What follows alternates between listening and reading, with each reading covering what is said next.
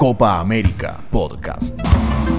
Bienvenidos, bienvenidas. Soy Raúl Gatti y te invito a compartir más historias, datos curiosos de esta Copa América 2021. Torneo con solo tres equipos.